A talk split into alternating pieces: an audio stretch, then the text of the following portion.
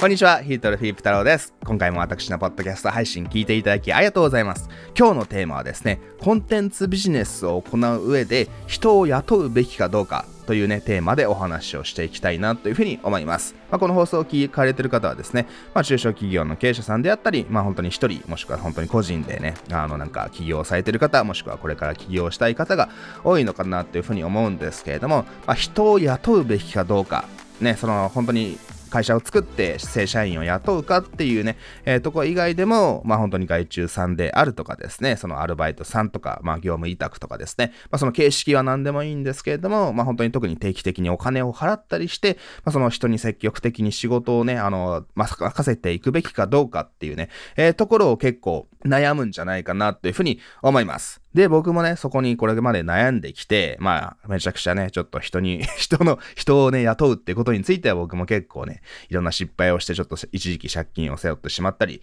えー、したこともあったんですけれども、まあそういったね、僕も今までうまくいったり失敗したりとか、ね、あの、いろんな経験を踏まえた上でですね、まあ今、すごく本当に人っていうのは最小限にしてですね、ほぼ人は雇わずに、すごく最低限のメンバー、僕と含めて、僕と、まあ本当に数名のメンバーさんとか外注さんとか、まあちょっとね、あの、アルバイトさんなんかもね、最近は結構ね、使わせていただくように、ね、あの、雇わせていただくようになりましたけれども、まあ、その僕がどのような、その組織構造で、まあ、そのコンテンツビジネス、いわゆるコンサルティングビジネス、まあ、名前はね、どっちでもいいですけれども、あの、自分の知識を世の中に届けて、コンテンツ、ね、そのなんか、お客様に喜んでもらう、お客様の問題を解決するね、えー、ビジネスをしているのかってね、テーマでちょっとお話をしていきたいと思いますので、まあ、ちょっと人を雇うべきか雇わないべきかっていうところでね、ちょっとなんか悩んだことがある方は、えー、ぜひね、今回の配信最後まで聞いていただければなっていうふうに思います。はい。で、そもそもですけど、やっぱそのビジネスにおいて、そのやっぱそのね、あの、固定費を減らすっていうのはすごく、えー、大切な命題なわけですよ。ね、やっぱそのね、大企業とかでも、そのやっぱなんかね、うまくいかなくなった時とか、ね、まあこういった、このね、1年、2年のそのコロナとかでも、その何か大変なことが起こった時にまず行うのは、そのコストカットなわけじゃないですか。ね、そのなんか、早期退職者を募りますよとか言って、まあ、要は首を切るわけですよ。ね、やっぱ人に一番お金が、えー、かかりますので、そのやっぱりなんかね、ビジネスがうまくいかないってなった時に、そのやっぱり一番ね、あの、大切なのはコストを減らすと。で、一番コストかかるの何かっていうと、やっぱ人なので、そのやっぱ人を雇うっていうところにはね、すごくやっぱりその気をつけなくちゃいけないと。ね。で、あとそのね、やっぱその、このコロナ禍において、やっぱりその、じゃあ事務所、オフィスとか必要なくねって話になると、そのね、やっぱそのいろんな会社がね、今まで事務所、ね、お金、高いお金出して、都心のいいところにね、事務所をね、あの、抱えていたのを、その退去して、解約してみたいな話でですね、そのやっぱり、そのかかるコストを減らしているわけじゃないですか。なので、そのやっぱその、組織というかな、そのビジネスをそもそもね、やっぱりでっかくしていきたいっていうのは、そのやっぱどんなね、ビジネスをされていても共通することなわけなんですけれども、まあ、そこで、ね、あの、人を雇うか雇わないかっていうのはね、えー、結構ビジネスの種類、業種にはよりますけれども、結構でっかい決断なわけですよ。で、あの、僕のね、考えを言いますけれども、まあ、僕みたいなコンテンツビジネスをしている、コンテンツビジネス、コンサルティングビジネスをしていく、えー、行う上ではですね、ですね、まあ、基本的に、まあその社員っていうのかな、その、なんかね、あの自分の代わりに仕事してくれる人じゃないですけれども、まあそういったその社員を雇う必要っていうのはね、あの基本的にはないです。はい。で、その僕なんかも、まあ社長で、僕の場合はね、社長である自分自身がコンテンツを作ってマーケティングをしているってね、えー、ところで、だいぶのね、結構大切な業務を回しているわけなんですけれども、まあ、それ以外のところで、その自分のね、その奥さんにいろいろ経理業務を行ってもらったりとか、カスタマーサポートを行ってもらったりとか、まあ、そのね、デザイナーさんもね、外注さんという形で毎月お金を払ってね、あの、ちゃんとうちの専属ってわけではないんですけれども、あのね、お金を払って雇わせていただいているので、ね、その、まあ僕なんかも自分でね、セールスレターとかコンテンツとかブログとかは書けるんですけれども、まあ、別にデザインが得意なわけではないし、まあ別にそこまでね、それに得意で、ね、あの、そこのスキルをなんか伸ばそうとは全く思っていないので、まあ、その自分の苦手なところ、自分だけじゃできないところというものを、まあ、そのね、スタッフさんであったり、外注さんにね、お金を払ったりとか、まあ、あとはね、ちょっと僕のメンター的な人がいるんですけれども、まあ、そういったね、ちょっと、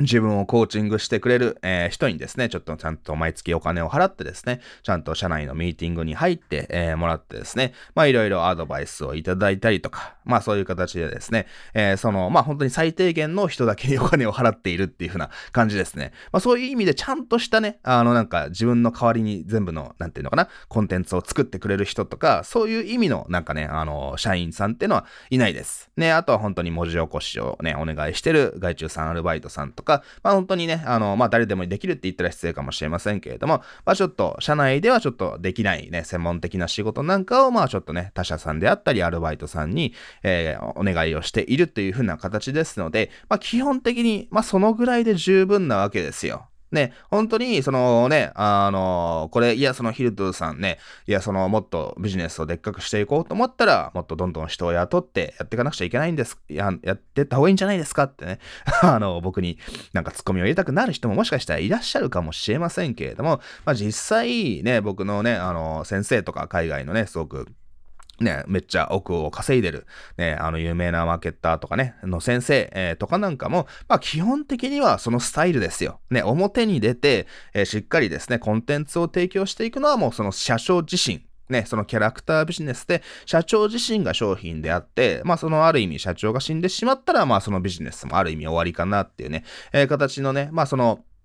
ね、まあその先がね、長くないと言いますか、まあそのね、社長が死んだら終わりっていうね、まあある意味不安定なビジネスではあるんですけれども、まあそれでいいわけですよ。ね、別にそのね、あの、社長が表ない、表に出ないビジネスもね、別にじゃあ何十年と続く会社がどれだけあるかっていうふうなお話なわけですよ。で、それに比べて、まあ、別にね、僕らみたいな社長がメインのキャラクターでメインコンテンツで、えー、やってる会社も、ね、まあ、別にね、その社長が死なないで、ね、しっかり仕事していれば、まあ、別に自分が愛してる間、ね、30年とか、ね、あの、そのぐらいね、仕事を続けることも、ま、全然可能ですので、ね、本当に別に、そのなんか小さくビジネスをやることになんか別に罪悪感持たないでほしいなっていうふうに思います。ね、本当になんかコンテンツビジネスってのは、やっぱキャラクタービジネスですので、まあ、社長自身が顔なわけですよ。ね。まあ、それを、そのなんかね、あの、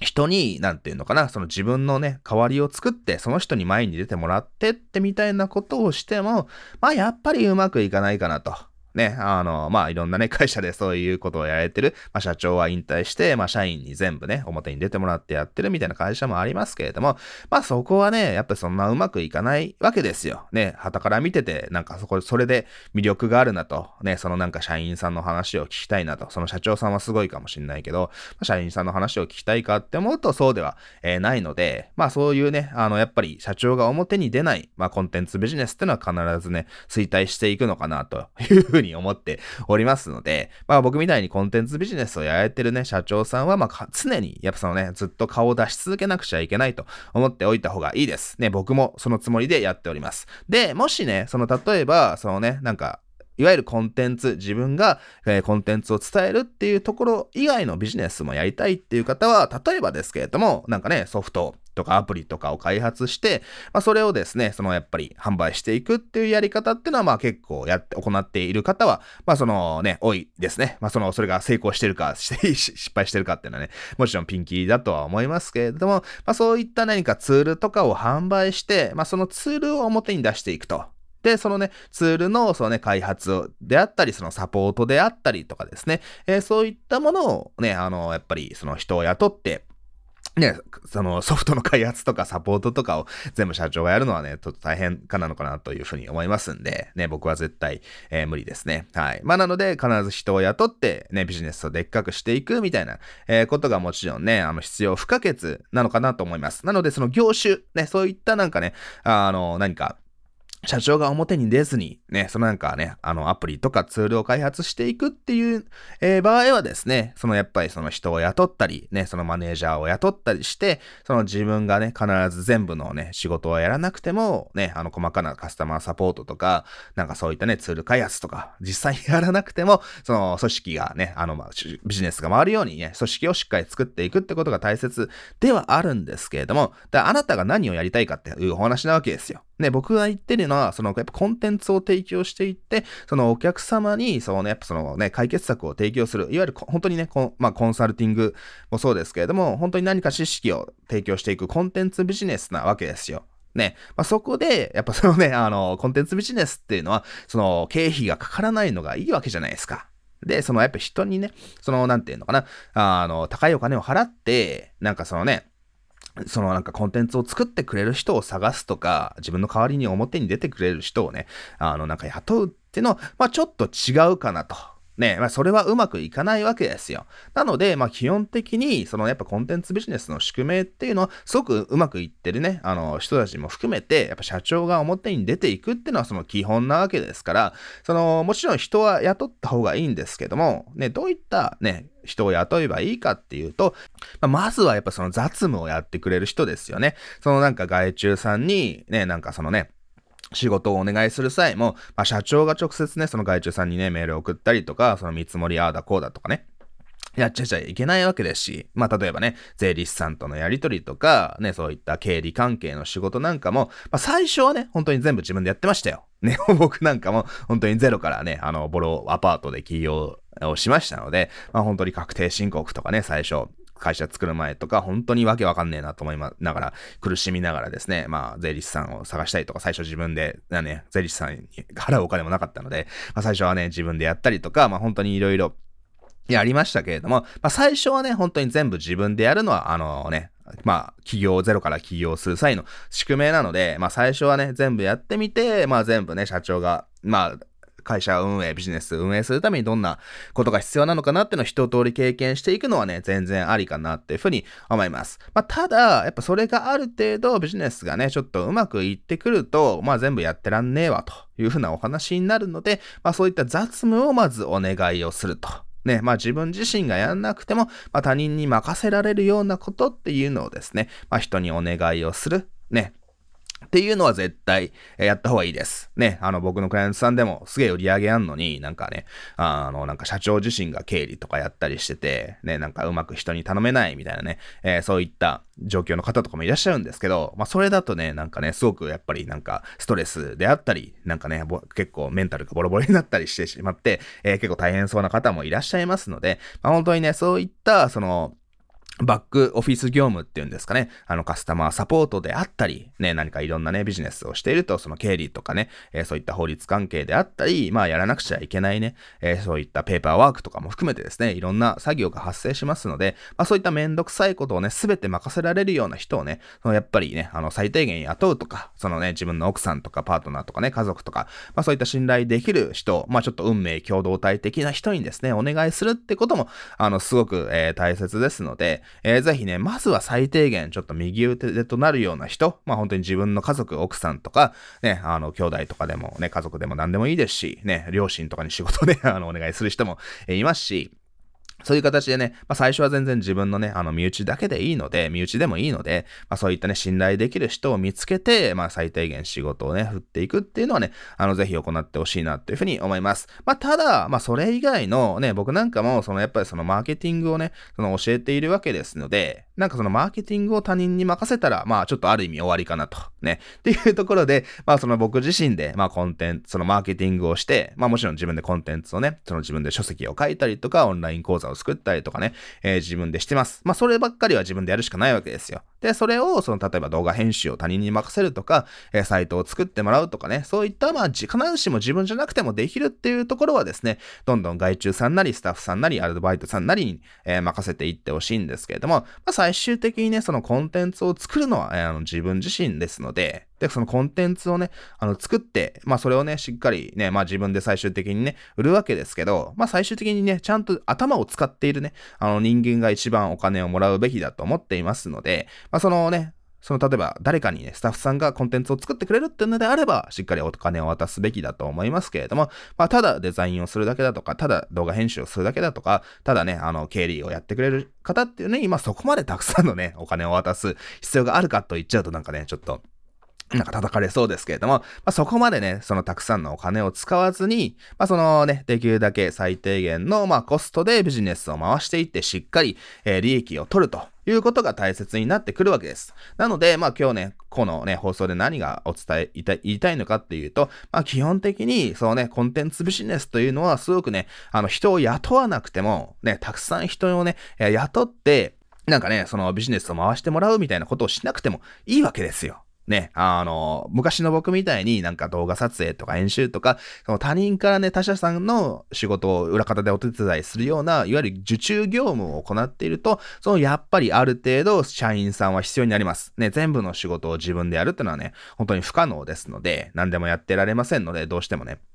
あの、手が足りなくなりますので、やっぱりね、いろいろ人を雇って教育していって、ちゃんと組織化していって、ね、しっかりね、あの、組織を作ってビジネスをね、拡大するっていうね、えー、やり方が、まあ、広告代理店さんとか動画制作会社とかね、デザイン会社とか、ホームページ作成会社とかね、いろいろありますけれども、えー、そういったね、あの、業務になってくると、まあ、ある程度ね、ちょっと代わりにやってくれる人を雇わないと、本当にビジネスは成り立たないというね、そういった例外はありますけれども、まあ、僕の場合はね、ちょっとそれだと厳しいなと、ね、他人のなんか仕事を裏方でね、あの、ずっと手伝い続けるのはちょっと自分がやりたいことではないなってことをね、やっぱその自分の中で何をやりたいのかっていうのをね、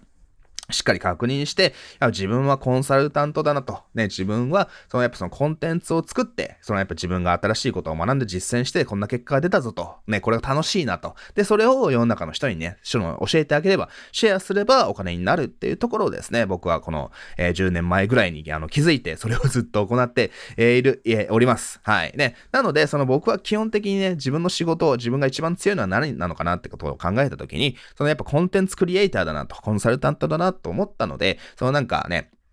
その、もちろんクライアントさんのお手伝いをね、あの、アドバイスを提供したりとか、ね、コーチングとかコンサルティングとかね、添削とかいろいろありますけど、アドバイスを提供してお金をいただくっていうのはね、自分のコアな業務ではあるんですけども、直接なんかサイトを作ってあげるとか、直接なんかデザインをしてあげるとか、直接動画撮影編集をしてあげるっていうのは、その、僕もね、ある程度はできますし、得意ではあるんですけれども、まあ、それをやるのは違うなと思って、ね、コンテンツをあの届けるっていうところにね、えー、特化して、そのビジネスがね、しっかり安定して、え成長できるようになりました。なので、まあ、そのね、本当にいろんなことをやりたいと、新しいね、あの、なんかツールを作ったりとかね、あの、お客さんから仕事を受けたりとかね、そういった業務の幅をね、あの、拡大していきて、していって、売り上げを上げたいっていうのは、すごくね、あの、よくある誘惑ではあるんですけれども、やっぱその分ですね、そのやっぱり、新しく事業を立ち上げたりとか、人を雇ったりとか、えー、していくっていうのは、すごく、やっぱりね、そのやっぱり大変ですし、まあ、僕もそれをかつてやって失敗しましたので、まあ、本当にコンテンツで食っていきたいっていう方はですね、まあ、その、直接ね、あの、まあ、少人数のクライアントさんに何かしらね、代行業務をしてあげるっていうのはいいとは、まあ、全然ありだとは思いますけれども、まあ、基本は、えー、しっかりですね、そのやっぱりそのコンテンツを作るとか、ね、直接コンサルをしてアドバイスを提供するっていうところに、えー、特化することによってですね、なんかそのね、代わりにやってあげるっていうね、仕事、受注業務を行うと、すごく自由がなくなってしまったりとか、他者と比較されたりとかですね、なんかすぐ修正してくれとか言われたりとか、すごくなんかね、すごくなんか自由がなくなってしまったりとか、人を雇って対応しないといけないようなね、あの仕事になってしまったりしますので、えー、ぜひね、そういった、えっ、ー、とね、別の業務を行うんじゃなくて、本当にコンテンツビジネスに集中してね、あの、業務を行っていく上では、本当に最低限の人だけで、えー、結構ですので、まあ本当にね、あの、人をいかに雇わずに、本当に最低限自分がね、やりきれないような、まあ、裏方の仕事、自分じゃなくてもできるようなサイト作成とかデザインとか動画編集とかですね、あの、経理業務とか、そういったバックオフィス業務、法律関係とか、そういったね、えー、仕事を任せられるような人だけを、まあ、最低限雇っていくだけでですね、まあ、本当に数千万、もしくはその億とかね、あの、本当にそういうね、まあ僕もある意味一人ビジネスといえば一人ビジネスみたいなもんですけども、えー、そういった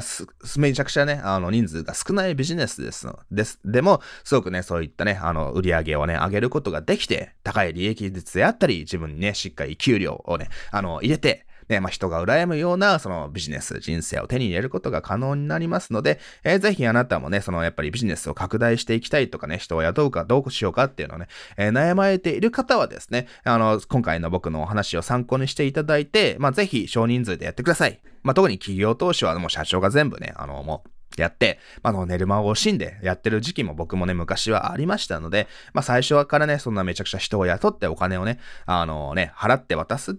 まあ人を雇うってこともしても、まあね、人ってやっぱその自分ほどは絶対仕事しないわけですよ。で自分自身、経営者であるあなた自身は、あの、自分の会社ですので、ね、あのね、自分が死ぬまでやるとは思うんですけども、まあ他人にとってはいろんな条件があって、ね、今なんかね、仕事がなんか見つからないとかね、えー、ちょっとなんかお金が良さそうだからね、あの、やろうかみたいな、いろんなね、モチベーションでね、あの、ね、成り立ってるわけですので、まあ絶対ね、その自分ほどは仕事をしませんので、まあ下手に他人に期待をせずに、まあまあ基本はね、えー、自分でね、あの仕事をできるだけやって、まあその他人にはね、これをやってねと、ね、ちょっとね、誰、誰でもできるって言ったら失礼かもしれませんけれども、まあ、そこまで頭がね、使わなくてもね、あの、できる作業を、まあ、外注するっていうのがですね、まあ、外注するとか、人を雇ってお願いをするってことがね、おすすめのやり方ですので、えー、ぜひそちらを参考にしていって、ね、ぜひ高い利益率でビジネスをね、回していってください。えー、それでは今日も最後まで聞いていただきありがとうございました。また次回の放送でお会いしましょう。それではまた。バイバイ。